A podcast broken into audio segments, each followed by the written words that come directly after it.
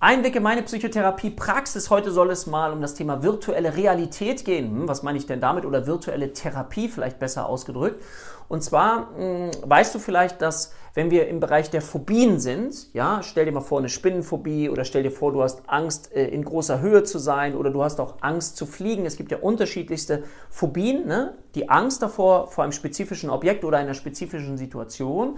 Da gibt es eben heutzutage die Möglichkeit, das auch mit virtueller Therapie zu machen. Das heißt, da gibt es diese virtuellen Brillen, wo jemand, wenn er diese Brille aufgesetzt hat, zum Beispiel merkt, oh Gott, ich stehe hier ganz schön weit oben. Das heißt, du musst nicht draus, nach draußen gehen, du sparst möglicherweise dann eben auch Zeit, indem du die Dinge, die eine Phobie darstellen, eben direkt im Patientenraum mit den Patienten gestalten kannst. Das sind so neuere Methoden, mit denen du dich auf jeden Fall auch mal auseinandersetzen kannst, die spannend sind, um zu schauen, ob du das gern in deinen Therapiealltag mit einbinden möchtest.